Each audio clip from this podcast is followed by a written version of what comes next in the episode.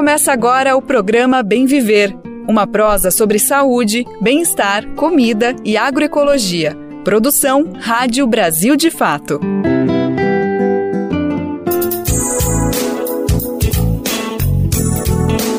Hoje é segunda-feira, bora para mais uma? Hoje é dia 6 de novembro de 2023, é mais uma semana começando e com ela mais uma edição do programa Bem Viver chegando fresquinho pra gente atualizar tudo que aconteceu no final de semana e se preparar para mais uma semanada cheia de informações aqui nesse caminho tão importante que a gente tenta traçar juntos e juntas no Bem Viver, que é caminhando para uma sociedade mais justa, mais igualitária, que consiga amparar todo mundo, certo? Então vamos nessa, vamos saber os destaques do programa de hoje, vamos saber o que a nossa produção preparou para o Bem Viver de hoje, que está só começando.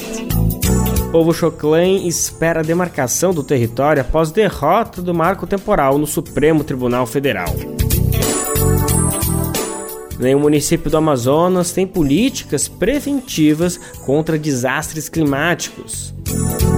Retomada do programa Cisternas gera expectativa de água e direitos ao semiárido e Amazônia. Sistemas alternativos podem ajudar o Brasil a alcançar a universalização do acesso a esgoto e água. A advogada comenta a lei que estabelece auxílio a órfãos do feminicídio. Capoeira de Angola. Conversamos com o mestre Boca Rica e a mestre Jararaca. Esses são alguns, mas são vários os destaques do programa de hoje. Vem com a gente que o programa de hoje está no ar. Antes de falar sobre todas essas notícias, é sempre bom lembrar, é importante demais, lembrar que o horário do nosso programa é de segunda a sexta-feira, a partir das 11 horas da manhã, pela rádio e também pelas principais plataformas de podcast, no site do Brasil de Fato, na aba rádio e por meio das nossas rádios parceiras também. O Bem Viver é transmitido na Rádio Brasil Atual 98,9 FM na Grande São Paulo e também pela internet, na nossa rádio web, no site radiobrasildefato.com.br. E também dá para ouvir no seu tempo, no seu jeito, a hora que você quiser, viu? É só acessar o site do Brasil de Fato ou buscar o programa nas principais plataformas de podcast, além da rede de rádios parceiras que retransmitem o Bem Viver em todo o país. A lista completa tá lá no nosso site, é só clicar que você confere aonde o nosso programa está sendo transmitido. E se quiser colocar aí também na sua rádio, na sua região, na sua cidade, vem com a gente, bora nessa. Vai lá em radiobrasildefato.com.br e clique em como ser uma rádio parceira que tem o caminho, o tutorial para você entrar com a gente nessa. Brasil de Fato 20 anos. Apoie e lute. A gente abre o Bem Viver de hoje destacando a situação do povo Choclen em Santa Catarina. Para quem não lembra, a disputa por essa terra indígena motivou a votação da tese do marco temporal lá no STF, o Supremo Tribunal Federal. A corte votou contra a tese jurídica, ou seja, a favor dos povos indígenas. A proposta queria considerar para a demarcação apenas territórios que estavam ocupados em 5 de outubro de 1988, a data da Constituição Federal. A decisão do Supremo foi uma vitória para os povos originários do Brasil, mas a apreensão do território permanece. Só para ter uma ideia, o próprio povo Choclen ainda não sabe sobre o futuro das suas próprias terras e depende de outra decisão do STF que ainda não entrou em vigor. A aflição se soma ainda mais com os impactos dos fenômenos extremos da natureza que estão atingindo nesse momento a terra indígena e todo o estado de Santa Catarina. Além disso, uma barragem foi fechada na região e deixou o território cheio de alangamentos. Eu preparei um material para entender melhor, conversei com as lideranças e outras pessoas que estão acompanhando a situação e eu vou trazer agora os detalhes do que está acontecendo com o povo Choclen lá em Santa Catarina. Mesmo após a derrota do marco temporal no Supremo Tribunal Federal, a comunidade Leclano-Choclen em Santa Catarina segue apreensiva sobre o futuro do seu território. A disputa pela demarcação dessa terra indígena foi o que motivou a Suprema Corte a realizar uma votação para definir, afinal, se a tese jurídica teria validade no Brasil ou não, a chamada repercussão geral. Pelo marco temporal, só poderiam ser demarcados os territórios que estavam ocupados por indígenas em 5 de outubro de 1988, data da promulgação da Constituição. A tese foi derrotada, mas a questão específica do Choclen ainda não foi avaliada pelos ministros. Enquanto aguarda a definição de Brasília, o povo Choclen vive uma situação definida como calamidade pública por lideranças locais e autoridades que acompanham a situação. Por conta da chuva que atinge o estado, parte da comunidade está alagada. A situação se intensificou quando, no início do mês, uma barragem dentro da terra indígena foi fechada para evitar que enchentes atingissem cidades do estado que ficam na região conhecida como Vale Europeu. No entanto, a medida inundou parte do território. Brasílio Priprá, liderança do povo Choclen, explica a situação a terra indígena está passando por uma situação muito difícil na, nas enchentes, né? Todas as terras indígenas, do, a terra indígena do povo Choclen está coberto de água, onde o pessoal sempre viveu, sempre conquistando. Então é, uma, é um momento um pouco triste né, da, da situação do povo Choplay. A barragem foi construída em 1972 durante a ditadura militar, mas só foi concluída nos anos 90. Ela deixou de ser utilizada em 2014. No dia que a barragem foi fechada, a Polícia Militar de Santa Catarina entrou no território indígena e atirou contra a população usando armamento não letal. Quando o conflito se intensificou, o Ministério dos Povos Indígenas prontamente enviou a representante Eunice Querechu para ajudar na negociação. Ela relata como foi. Quando a gente chegou na terra indígena, a gente encontrou uma comunidade revoltada, uma comunidade com medo, uma comunidade desconfiada, né? É, e muito em choque, assim, emocionalmente, né? Então a gente teve que ter um cuidado muito grande, assim, porque a, a, a, reação da comunidade naquele momento era muito de não querer saber de ninguém ali, né, dentro do território. Segundo a secretária, já se previa episódios de conflito após a derrubada do marco temporal, por ser algo que interessava muito ao Estado catarinense. E aí ela é derrotada, o marco temporal no Supremo Tribunal Federal, então já deixou um alerta que poderia ter conflito no território, né? Poderia ter é, ataques, né, contra os povos indígenas lá no Choclen, é, por ter, né, sido derrotada a tese do marco temporal no Supremo Tribunal Federal. O deputado estadual Marco José de Abreu, conhecido como Marquito, esteve no território no momento que a situação se intensificou. Ele explica que houve um acordo de contrapartidas com o governo do estado para o fechamento da barragem. Porém, nem tudo foi atendido. E nós temos aí praticamente mais de um terço das famílias do território em isolamento ou isoladas e em situações de alojamentos precários, né? A gente sabe que eles têm recebido 20 litros d'água por família para uma semana, isso é muito pouco, né? É, tá chegando caminhão-pipa com água, mais água recolhida de, de rios, né? Então é um problema. A gente sabe que tem casas que ficaram condenadas após a diminuição do reservatório também, e muito daquilo que era previsto dos cálculos que nunca tinha acontecido esse fato de extravasar, então de ela chegar na sua do seu porte de 100%, né? Ah, teve muitos, daqui, muitos cálculos daqueles que eram previstos que foram altamente superados, né? Tem pontes que é, teve mais de 20 metros de água acima da ponte, né? O povo Choclen reivindica a demarcação de um território de aproximadamente 37 mil hectares. No entanto, vive hoje em uma região de 14 mil, sendo que a barragem está inserida nesta porção. Essa reivindicação existe desde 1914, quando o povo vivia um conflito por conta da recente colonização alemã e italiana na região. Na década de 50, o indígena Choclen foi até a capital federal reivindicar a demarcação de terras frente ao SPI, o Serviço de Proteção do Índio, que depois se tornaria a FUNAI. Ao voltar ao território, Brasílio Priprá foi assassinado.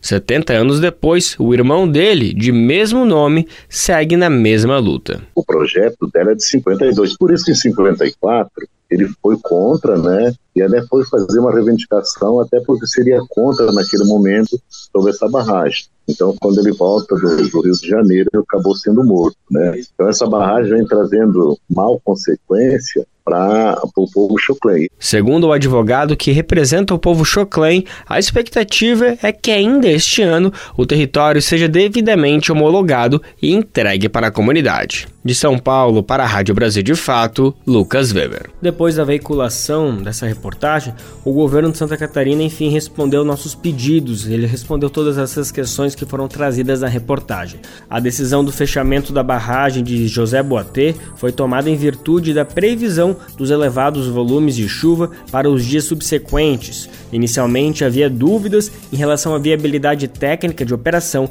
já que seria necessário a utilização de equipamentos externos a decisão de operar foi crucial para mitigar a cheia nos municípios do Médio Vale do Itajaí, fecha aspas. Em relação ainda sobre a barragem, eles afirmaram que, abre aspas, Cabe destacar que o processo de vertimento é controlado e gradual, e a segurança da barragem foi atestada e monitorada por engenheiros do estado. Fecha aspas. Sobre a questão do envio da água, que a reportagem diz que foi apenas 20 litros por família por semana, segundo o governo de Santa Catarina, a quantidade disponível está dentro dos critérios de aplicação de itens de ajuda humanitária.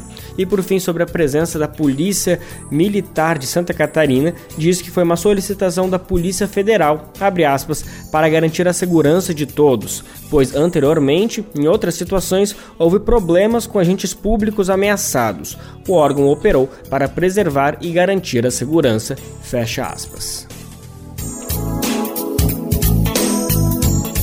Mudanças climáticas. Bom, o assunto está presente demais em muitos espaços, com debates e propostas, né? Mas ainda há críticas que definem o cenário como muito palavrório e pouca efetividade prática para a questão. Ao mesmo tempo, os estudos apontam que a situação está ficando cada vez mais crítica, e nesse processo as mudanças extremas do clima vão entrando cada vez mais na rotina de toda a população do planeta.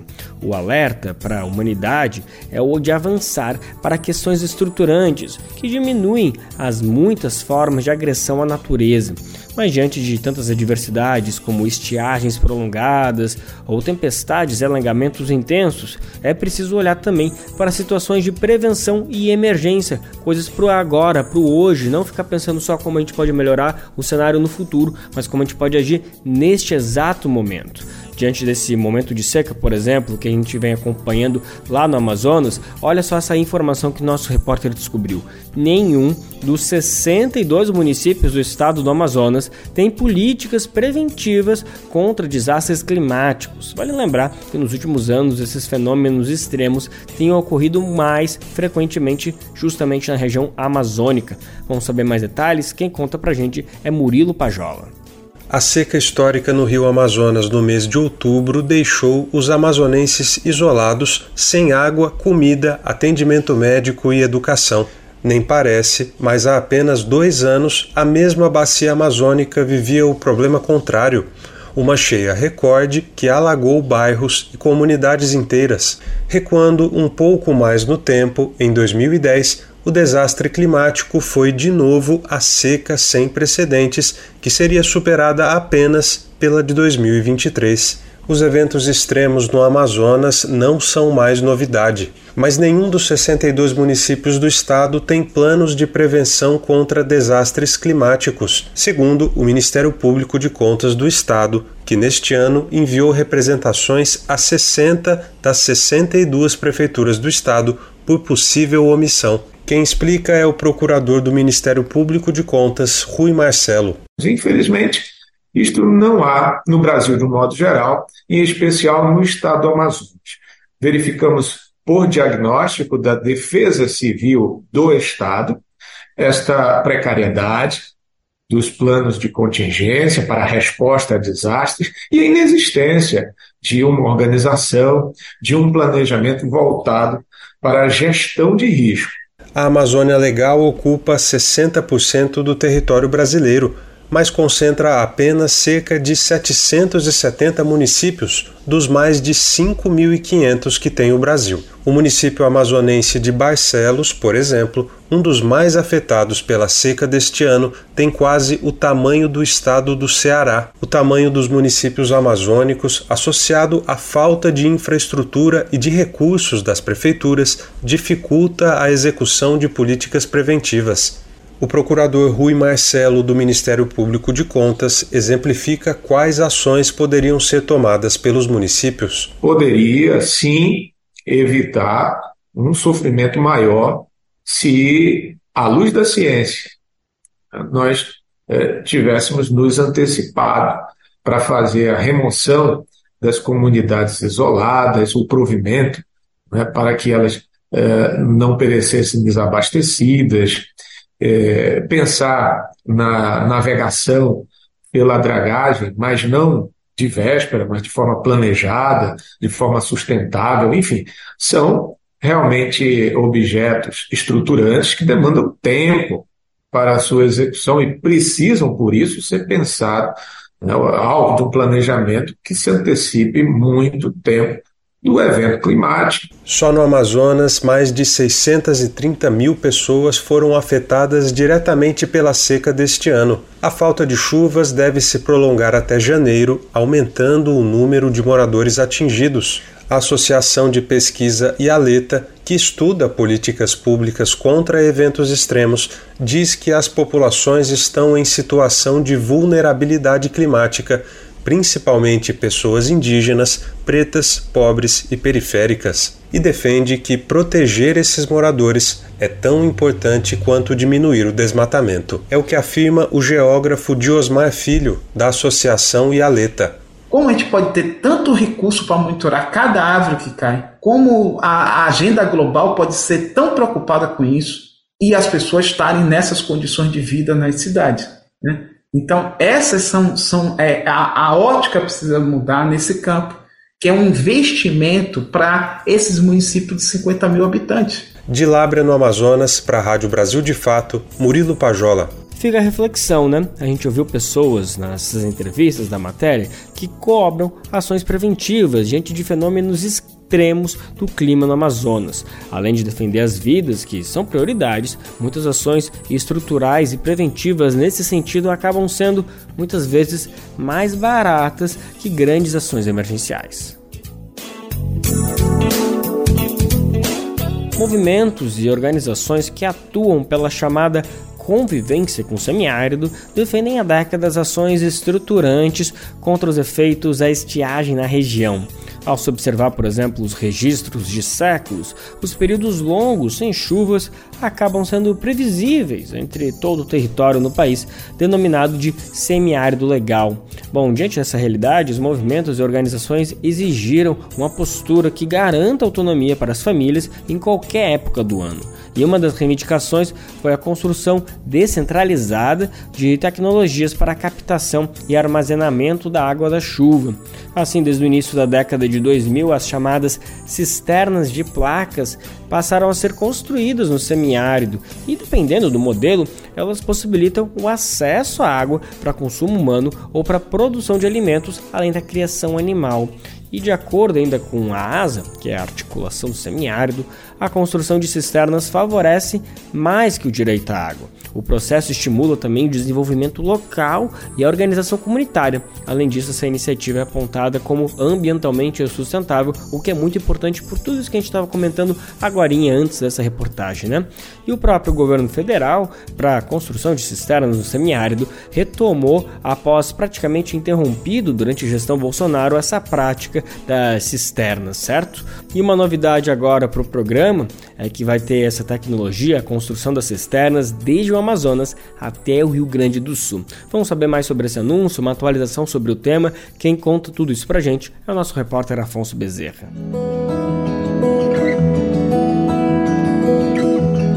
Momento agroecológico. Aqui nem um, um pezinho de cebola a gente não tinha como plantar. Só aproveitava o inverno, porque no inverno a gente sabia que a gente tinha água todos os dias, a chuva também ajudava. No começo, a gente chegou até a passar necessidade, fome mesmo. Eu cheguei a pedir, pedir. Quando eu falo pedir, não era eu sair da minha casa, pegar um saco ou uma bolsa, ir para a esquina ou para a rua pedir, não. Mas eu dependi de parentes, de amigos, que realmente eu vi quem estava comigo. Por quê? Eu não trabalhava, meu esposo não trabalhava e eu tinha uma filha pequena. A realidade de Fabiana Sena, agricultora de vertentes em Pernambuco, era muito comum no semiárido. Muitas famílias enfrentavam dificuldades para conviver com os longos períodos de estiagem. Foi a partir do programa das cisternas que este cenário mudou. não foi o 100%, mas para a gente que não tinha nada, foi uma das melhores bênçãos, porque daí a gente já pôde ter o, é, água da chuva. Quando a gente pensava que tipo ela ia secar, aí ao invés da gente ir para ponto pegar de baldinho, a gente já podia pedir um caminhão a alguém que tivesse mais condições. Daí a gente pôde a começar até pensar em criar uma galinha. A gente começou a plantar pequenas mudas, tipo uma cebolinha, um tomate, é, um, um coentro, uma coisa que é um legume que a gente pudesse usar em casa e que não fosse um uso de muita água também. Praticamente paralisado desde 2017, o programa das cisternas foi retomado no mês de julho pelo governo federal. Ele agora recuperou o nível de investimento da década anterior e vai alcançar outras regiões, como as famílias que estão na Amazônia. O Ministério do Desenvolvimento Social publicou o edital para a construção de novas cisternas de consumo e produção no semiárido, com previsão de construir mais de 50 mil unidades. O investimento será de 400 milhões de reais. Além disso, o MDS também anunciou o edital para a construção de sistemas individuais e comunitários de acesso à água na Amazônia, beneficiando mais de 3 mil famílias. Na região, o problema é conseguir acesso à água potável. Ao todo, com a retomada e expansão do programa, o governo federal pretende investir cerca de 560 milhões de reais. O ministro Wellington Dias, do Desenvolvimento Social, está animado com a retomada. E aqui a minha alegria com a integração em parcerias com várias áreas, o BNDES, Fundação Banco do Brasil, e no consórcio Nordeste, integrado com estados, entidades, municípios, e assim o Ministério do Desenvolvimento Social é, liberando este ano, nas previsões, é, 562 milhões para cisternas no Norte, no Nordeste e no Sul, agora também Rio Grande do Sul, com experiências ali em áreas que precisam. Rafael Santos Neves, coordenador do programa 1 milhão de cisternas da articulação do semiárido, a ASA, comenta a importância da retomada dos investimentos do governo federal. Há uma demanda grande, né? estima-se de mais de 600 famílias demandam acesso à água para consumo humano ainda no semiárido brasileiro. E esse recurso não dá conta disso, mas em compensação, para o orçamento que vinha sendo montado pelo governo anterior, que na verdade eu acho que previa nesses próximos quatro anos aniquilar de vez o programa, é, foi uma garantia de recursos, um montante que dá para chegar é, a, a, muitas famílias, né? E hoje já não é mais uma realidade do semiárido brasileiro, né? Então, assim, no, os povos da Amazônia não têm água para consumo humano, porque as águas dos rios, que sempre os alimentaram, hoje estão todas contaminadas, não, muitas contaminadas pelos metais pesados usados na mineração no, no sul do país, em toda a mudança climática, o períodos de, de, de estiagem estão aumentando e a quantidade de chuva não está gerando recarga para as bacias, é, as bacias né, para água, os aquíferos, que estão sendo exauridos pelo uso da monocultura extensiva. O programa de cisternas é uma política pública que evoluiu ao longo dos anos em 2003, no primeiro ano de funcionamento, o programa construiu pouco mais de 8 mil cisternas. Em 2014, no auge da política pública, já eram quase 150 mil. A partir de 2017, iniciou-se um processo de desinvestimento. O programa atingiu um patamar abaixo daquele de 2003. Em 2022, por exemplo, ainda sob o governo Bolsonaro, foram construídas apenas 5.946 cisternas, um número muito abaixo do necessário para suprir a demanda de quase 40 mil famílias que estavam sem água apenas no semiárido, segundo as estimativas da articulação do semiárido naquele ano. Fabiana, a agricultora do início da nossa reportagem, defende que a política que melhorou a vida dela no semiárido também ajude outras famílias pelo Brasil. Do jeito que eu fui beneficiada e eu digo a você o que eu passei de dificuldade, não tem coisa mais gratificante do que você olhar para dentro do seu armário ou para o prato e você dizer: hoje, sem pena, eu tenho o que comer, eu dou de comer a quem chegar e posso dar uma, fazer uma doação para qualquer pessoa que precisar. E antes eu não tinha isso, eu dependia dos outros. De Recife, na Rádio Brasil de Fato, Afonso Bezerra.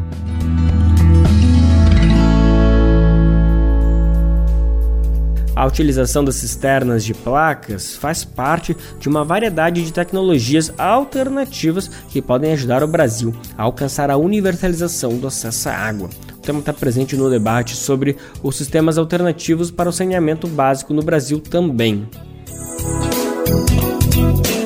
Olha só, não sei se você sabe, mas em 2020, agora, o Brasil definiu metas de 10 anos pelo marco legal do saneamento. De acordo com a norma, até 2030, ou seja, 10 anos depois, a distribuição de água tratada tem que chegar a 90% da população, já a coleta de esgoto a 99%.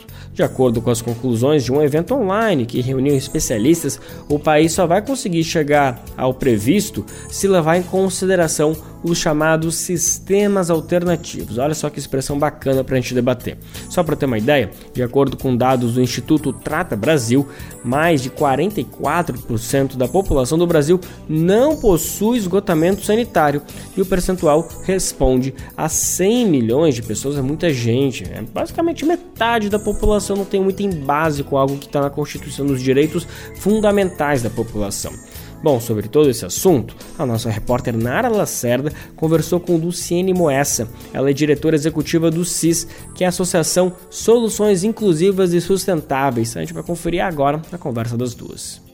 A gente vai conversar agora mais uma vez aqui na Rádio Brasil de Fato com a Luciane Moessa, que é diretora executiva da Associação Soluções Inclusivas Sustentáveis, a CIS, que já esteve conosco no programa Bem Viver, na Rádio Brasil de Fato, principalmente falando sobre sustentabilidade. Esse é o nosso assunto aqui sim, mas a gente vai focar mais ainda esse assunto na questão do oferecimento do esgoto no Brasil, esgoto tratado no Brasil.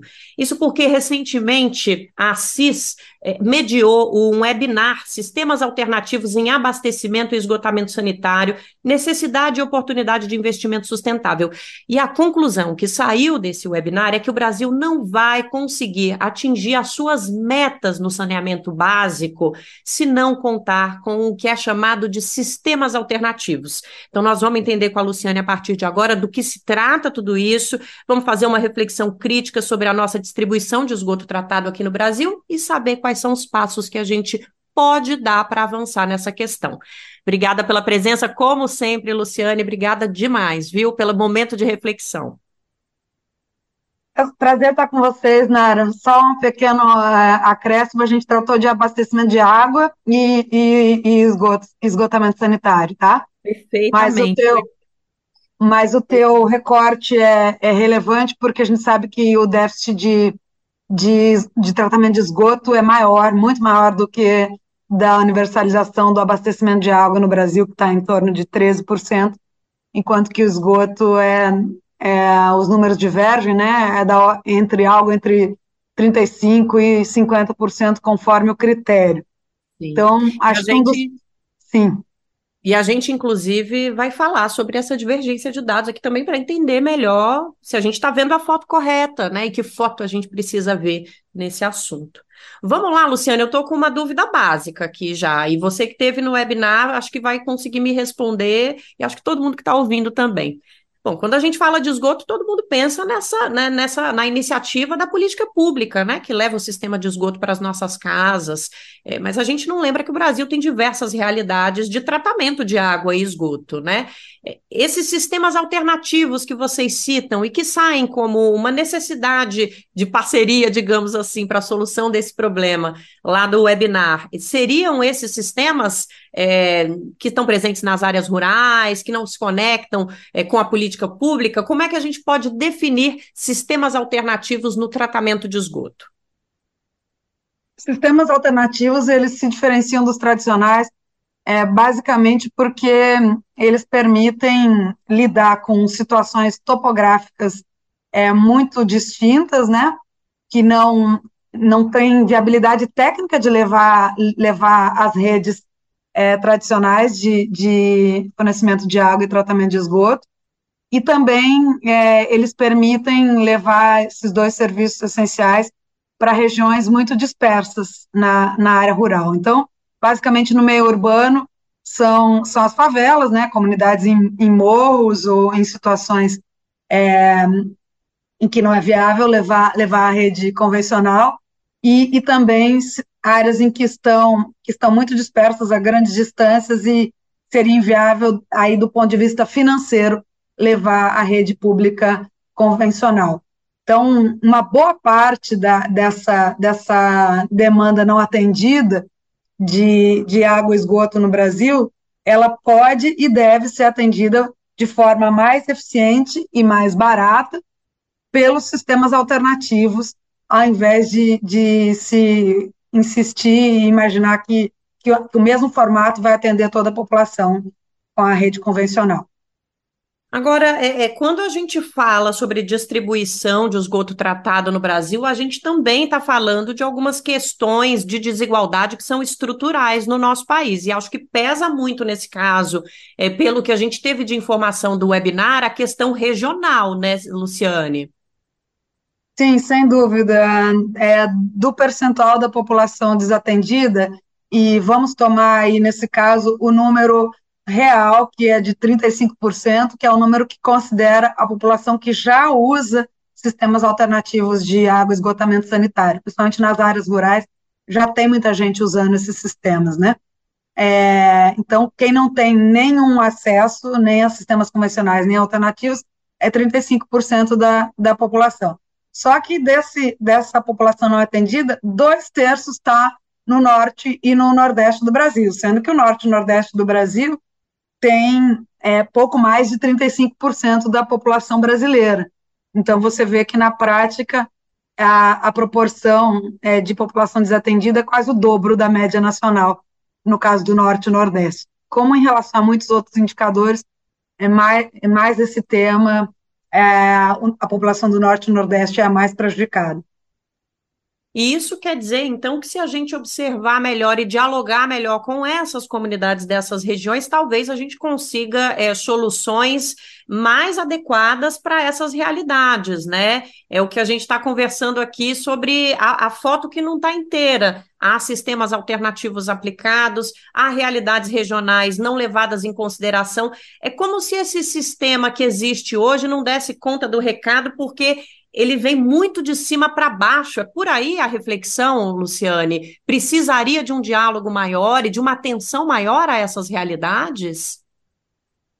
Essa questão do diálogo, ela é relevante, eu acho que sobretudo em comunidades é, urbanas, né, comunidades aí é, carentes, em que eventualmente até existe também a viabilidade técnica de levar a rede pública convencional, mas é, não existe a viabilidade financeira do lado de, de, quem consome serviço, de quem precisa do serviço, que é a população, né? O, o Samuel Weimar, do, do Ministério das Cidades, que foi um dos debatedores no evento, explicou para a gente que existem situações em que a rede pública convencional está disponível, mas a população se recusa a se conectar porque não tem condições de arcar com o custo da, da tarifa.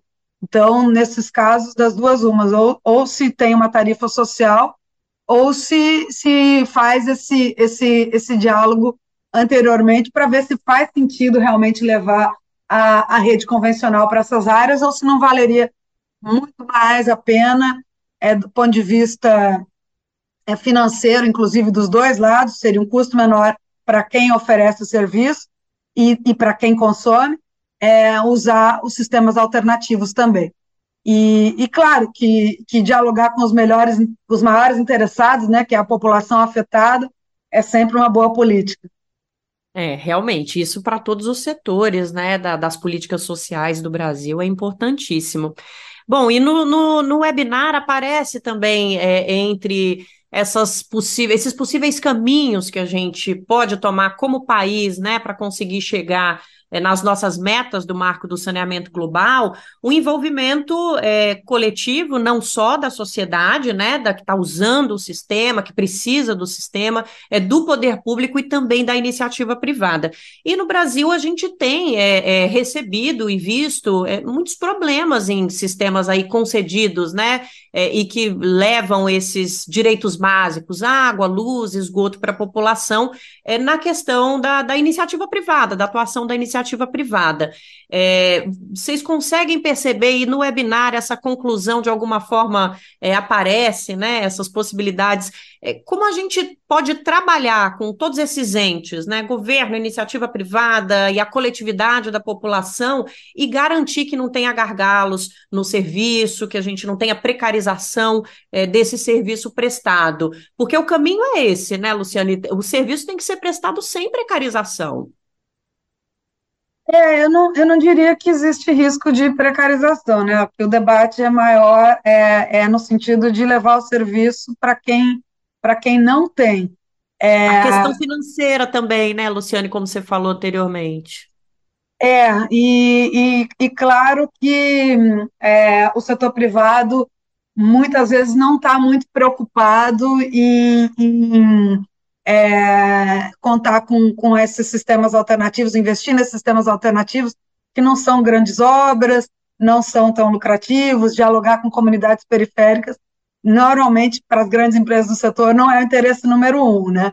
É, o caminho parece ser, uma das expositoras relatou algumas experiências recentes que não produziram resultados ainda, mas o contrato de, concessão foi estruturado dessa maneira, é importante acompanhar como é que isso vai acontecer na prática, é que as concessões elas contemplem também o atendimento é, dessas áreas periféricas, ou seja, junto com a rede convencional, que é mais lucrativa e que, e que o setor está tá habituado a, a, a oferecer, que seja contemplada a utilização dos sistemas alternativos de maneira que as comunidades periféricas, periféricas também tenham acesso ao serviço, né? Então, tem que entrar no bolo da concessão é, e com, com penalidades, obviamente, se, se por acaso essas, essas regiões periféricas é, forem esquecidas ou deixadas de lado na prática ao longo do, do cumprimento dos contratos de concessão. Sobretudo essa necessidade, estão falando de serviço básico, então, que, que seja garantido um custo que a população carente pode pagar e que seja garantida a universalização do serviço. E quando não for possível, não houver interesse do setor privado, o setor público é que tem que garantir. É, é direito humano essencial da população, né? o acesso à água potável e ao, e ao esgoto tratado. E, e, Luciane, acho que para a gente encerrar, é, acho que é interessante as pessoas entenderem por que, que esse webinar aconteceu. É, a gente conversando na nossa conversa prévia, você trouxe um, um termo novo que eu fiquei curiosa para entender melhor do que se trata, o taxonomia sustentável. Por que, que o seminário aconteceu e quais são os passos a partir dessa conclusão? Algo vem na prática por aí? Então, a, a, a CIS ela é uma associação que atua para conectar, para buscar conectar o setor financeiro ao desenvolvimento sustentável.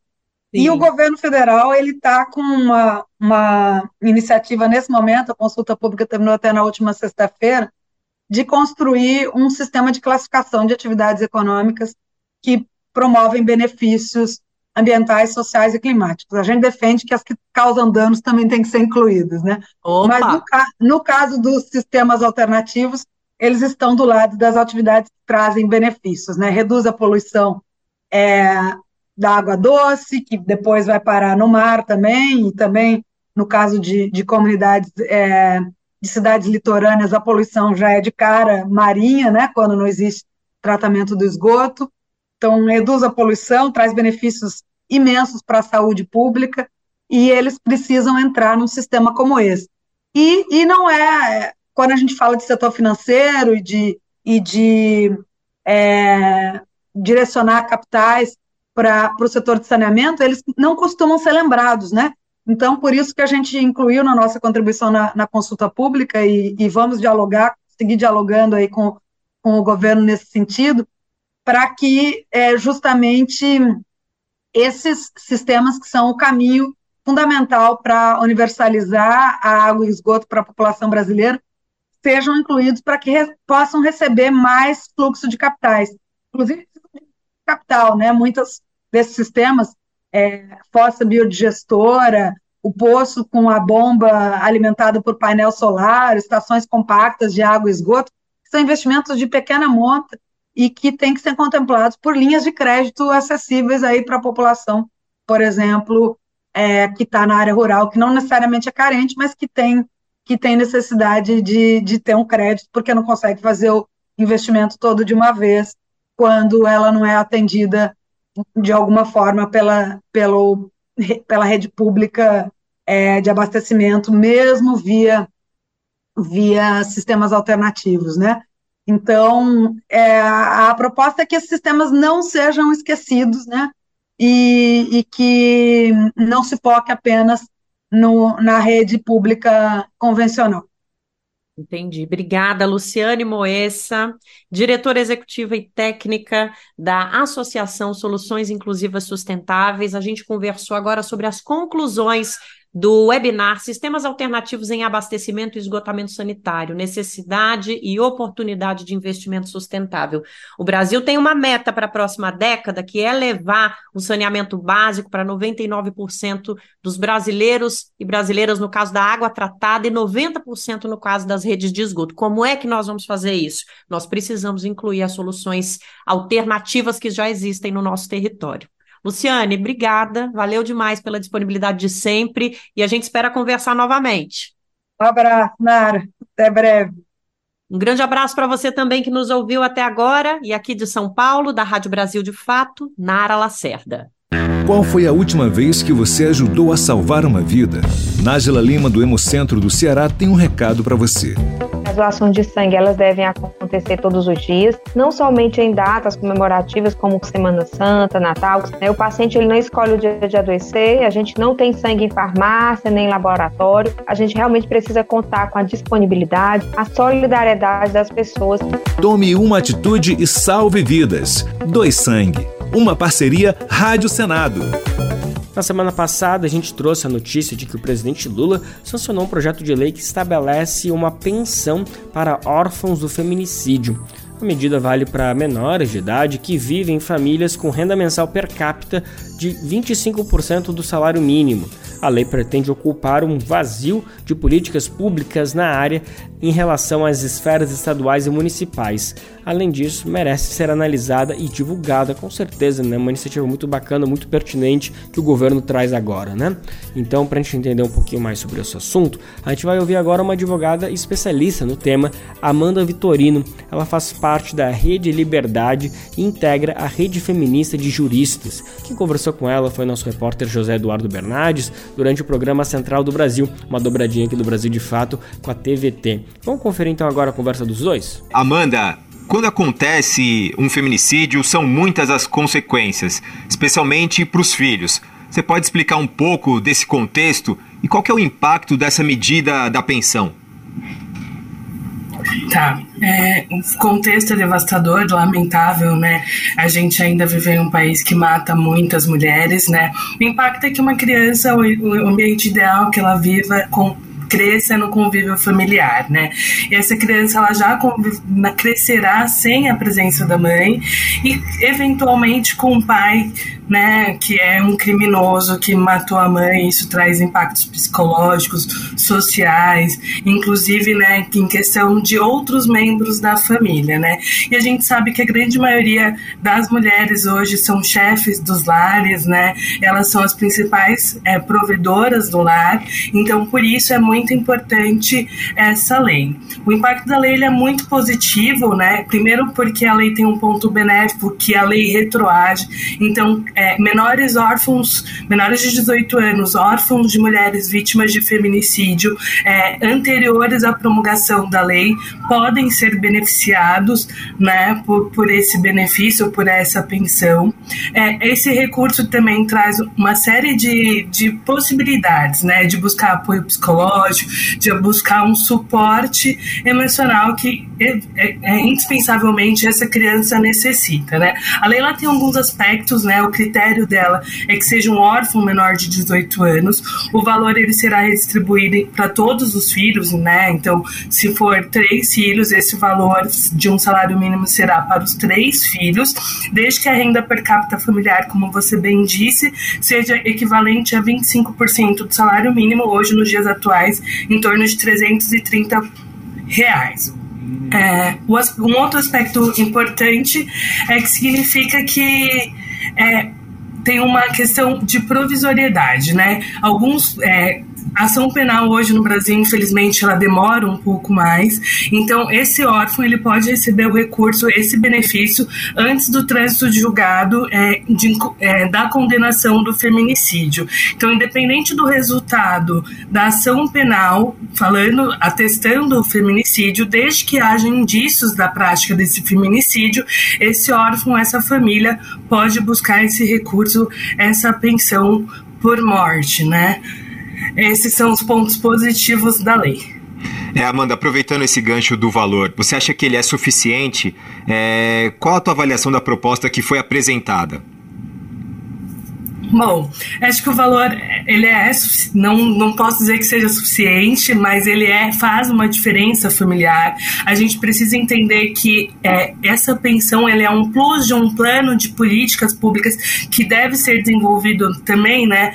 Não só para essas crianças, mas no combate ao enfrentamento é, da violência contra a mulher, né? A gente só tem essa lei, infelizmente, porque é, tanto as esferas estaduais quanto as esferas municipais municipais negligenciam o combate e enfrentamento à violência contra a mulher. Em 2019 foi publicado um estudo do IBGE que apontava que mais de 90% dos municípios brasileiros não possuíam nenhum tipo de órgão voltado para esse tipo de política.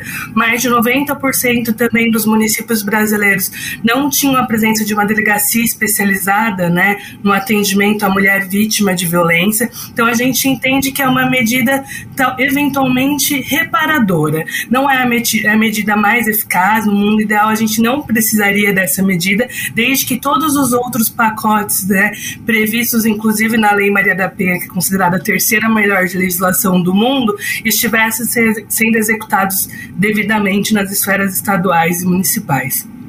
É, uma das propostas do governo, anunciada inclusive pelo ministro Fernando Haddad, é aumentar o tributo das armas de fogo para custear essa pensão. O que, que você acha dessa proposta, Amanda? Eu acho que é, uma medida muito plausível, né?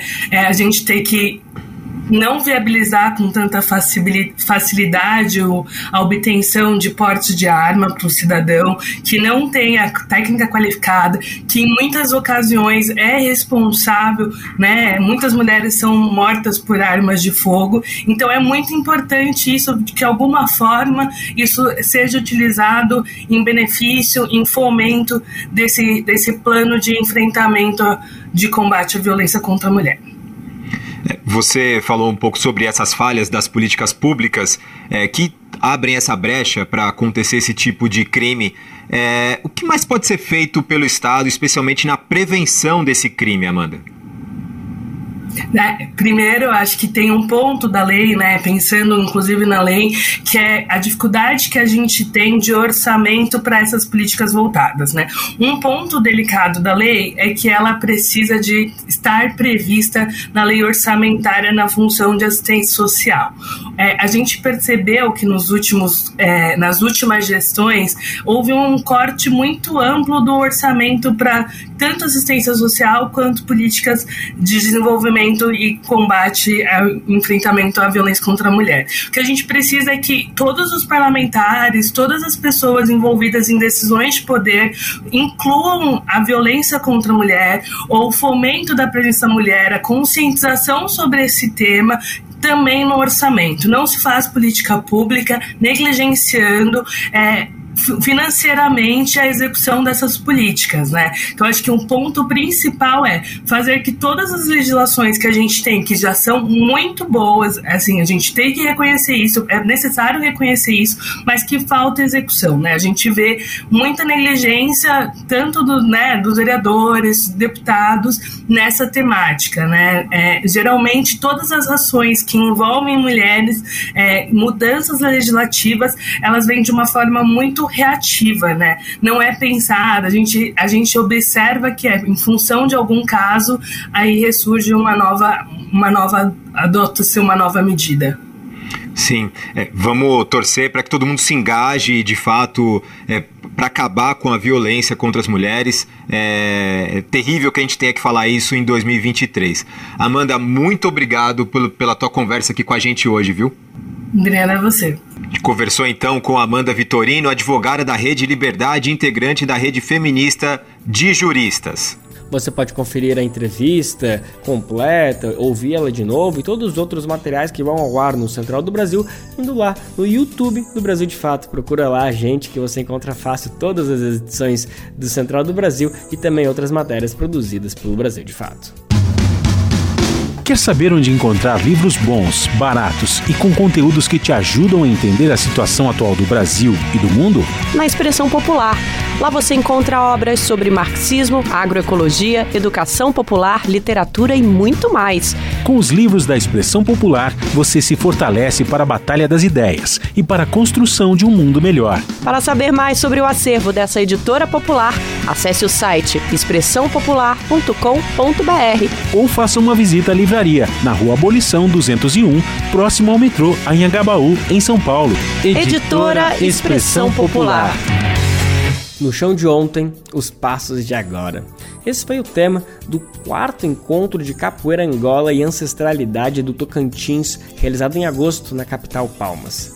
O evento ajudou a trocar conhecimentos entre gerações e, além disso, contou com a presença de mestres e mestras. O Brasil de Fato, obviamente, que não perdeu a oportunidade, aproveitou o encontro para conversar com o mestre Boca Rica e a mestra Jararaca, ambos do estado da Bahia. Vamos saber mais sobre esse grande encontro? Quem conta pra gente é Flávia Quirino.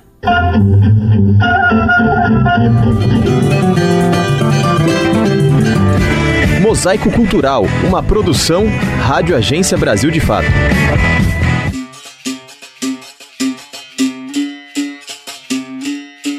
Eu sou mestre Boca Rica, conhecido no Brasil, na Bahia, no mundo inteiro, graças a Deus, né? Discípulo do mestre Pastinha, com 13 anos, 12 para 13 anos de idade, entrei na capoeira e até hoje estou na capoeira, graças a Deus. Como se apresentou, esse é o mestre Boca Rica, um dos mais históricos capoeiristas do mundo. Aos 86 anos, o baiano Manuel Silva iniciou sua vida na capoeira ainda na década de 50 e não parou mais. No currículo, já visitou mais de 30 países e dos estados do Brasil, como ele mesmo contou, só não conhece o Piauí e a região sul do Maranhão.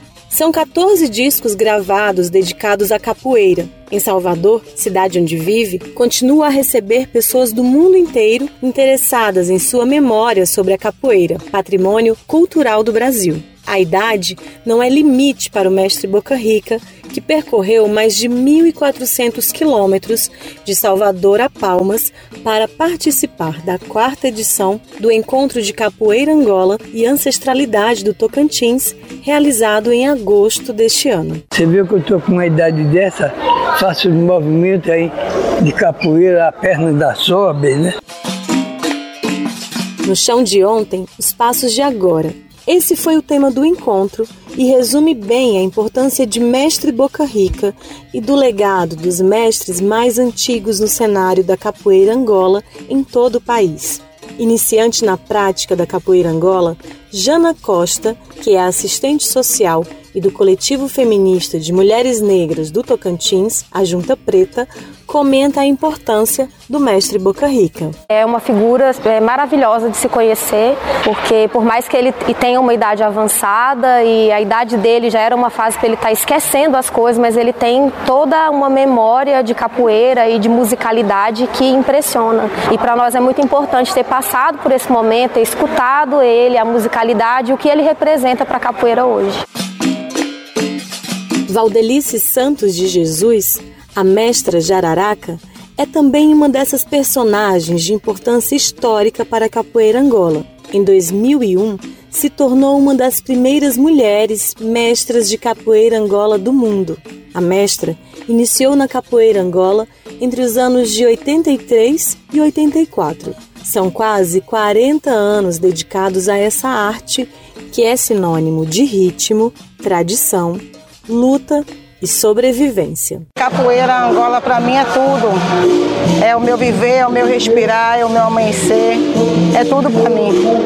O meu crescimento é na minha humildade, ao respeito aos mais velhos e aprender sempre. É o, o lema e o legado é esse, é aprender para poder continuar passando aquilo que nossos antepassados, nossos ancestrais lutaram tanto para deixar. E é isso que ela representa para mim, a continuação. Jana Costa destaca. Para quem está começando, é muito importante ouvir as pessoas mais velhas e para nós, enquanto mulheres, uma referência feminina na capoeira é fundamental. A capoeira é tudo que a boca come. Essa famosa frase de Mestre Pastinha é uma síntese da capoeira angola, que além de jogo, luta e dança, também representa uma filosofia e uma forma de resistência social. O estilo é caracterizado por um jogo mais lento, estratégico e malicioso, onde os elementos de teatralidade e mímica servem para ludibriar o oponente, ou mesmo para interagir de forma mais brincalhona, conservando os elementos lúdicos dos primórdios desta prática. A manutenção desta tradição é uma das funções de mestres e mestras, como explica Mestre Vermelho, discípulo do Mestre Boca Rica. A capoeira Angola, com, com todas as, as diferenças, com toda a diversidade que ela tem, ela ainda promove pra gente momentos, momentos de cura, momentos de lazer, momentos de alegria, aonde a gente consegue estar tá transmitindo para o povo, para os alunos, para as crianças, para os idosos, para os adolescentes, que a capoeira ela é uma forma é, diferente de você contribuir com o nosso povo aqui no, no, no, estado do Tocantins e no Brasil. Porque sem o mestre antigo, não tinha como eu estar fazendo capoeira. Sem eu, talvez não estaria como você está fazendo capoeira. De Brasília, para a Rádio Brasil de Fato, Flávia Quirino.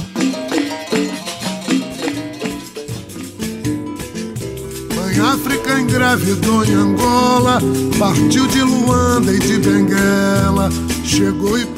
Aumenta um pouco o volume, ou aumenta bastante o volume, para apreciar essa grande música, essa grande composição brasileira, Toque de Benguela, do cantor, compositor, do mestre poeta Paulo César Pinheiro. É um jogo, é uma dança, é uma briga. De Benguela no quilombo da Serra da Barriga. Jaruanda. Capoeira chegou com a caravela. Mãe África engravidou em Angola, partiu de Luanda e de Benguela, chegou e pariu a capoeira, no chão do Brasil verde e amarela, é de Angola.